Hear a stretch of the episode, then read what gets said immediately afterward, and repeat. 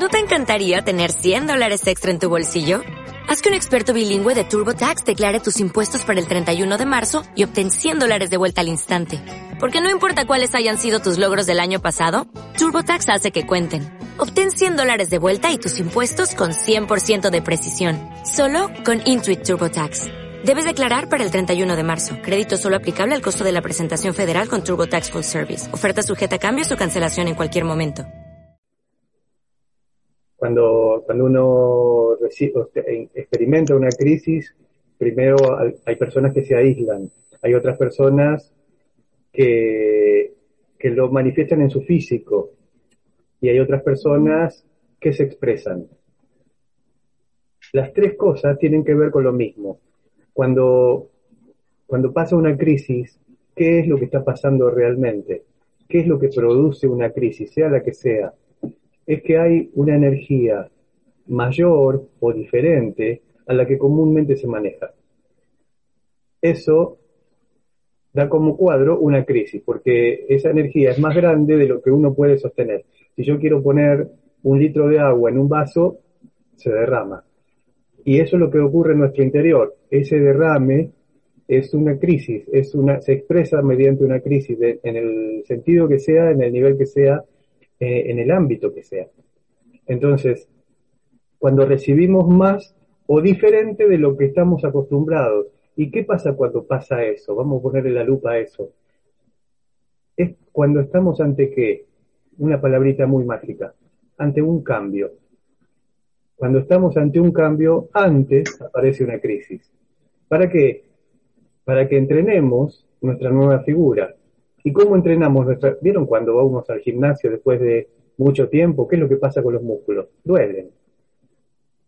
El primer día es insoportable, te duelen. ¿Y por qué te duelen? Y porque no está acostumbrado a manejarse en ese, en ese ritmo, en ese movimiento, en esa, con esa elasticidad. Y esa palabrita también se puede aplicar a nuestro interior. No tenemos elasticidad emocional suficiente para poder soportar, en el buen sentido de la palabra, más energía de la que estamos acostumbrados a manejar. Entonces eso causa dolor o eso causa una crisis. Pero, ¿qué pasaría si ampliamos nuestra capacidad de visión, nuestra conciencia, nuestra forma de razonar a cómo razona nuestro interior, a cómo razona toda nuestra anatomía interna, no solamente nuestra mente? O no solamente nuestra emoción, porque si la crisis es emocional es porque la emoción es la que está recibiendo una energía que no es de la emoción. Pero nosotros creemos que somos todo eso, o somos solo eso, y no somos solo eso. Podríamos decir de que nuestra emoción es una parte, nuestro cuerpo físico es, yo me pego a mí, a ninguna de ustedes le duele, me duele a mí, yo siento esto. Quiere decir de que mi cuerpo físico es único, irrepetible y es personal. Si yo siento alegría, ustedes pueden sentir la misma alegría o pueden sentir una alegría parecida, pero no igual. Porque también la forma de sentir tiene que ver con lo que somos, con lo que traemos como, como, como esencia, y con el momento en que estamos.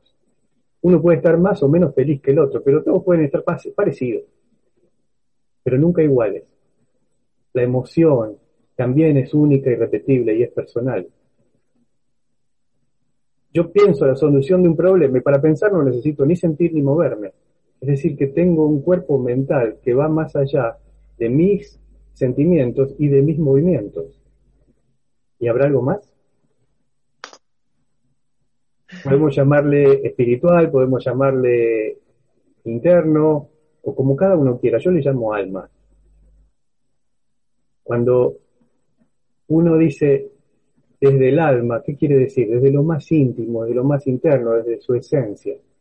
Canta desde el alma. Y el otro canta muy bien, pero este canta desde el alma. ¿Qué diferencia uno del otro? Está poniendo lo auténtico de sí mismo. El otro puede ser excelente técnicamente hablando, pero cuando uno canta desde el alma o se mueve o vive desde el alma, expresa otra cosa. Y está diciendo las mismas palabras por ahí pero expresa otra cosa, porque expresa su autenticidad. No quiere decir que sea perfecto, significa que sea auténtico nada más.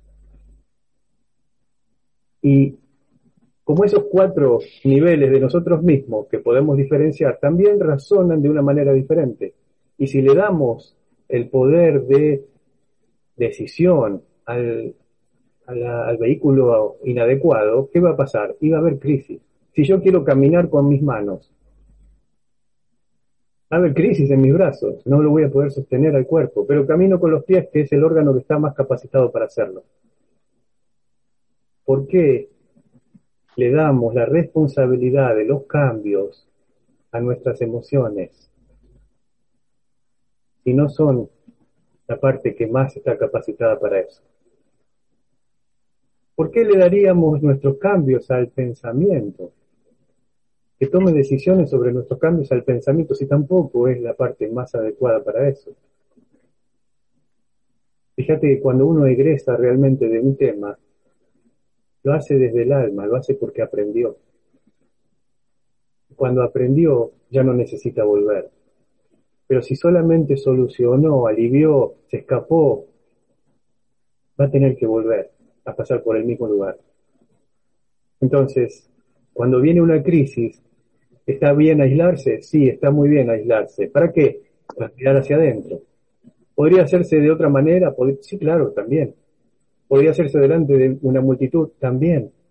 Pero bueno, si hay alguien que necesita aislarse, bienvenido sea.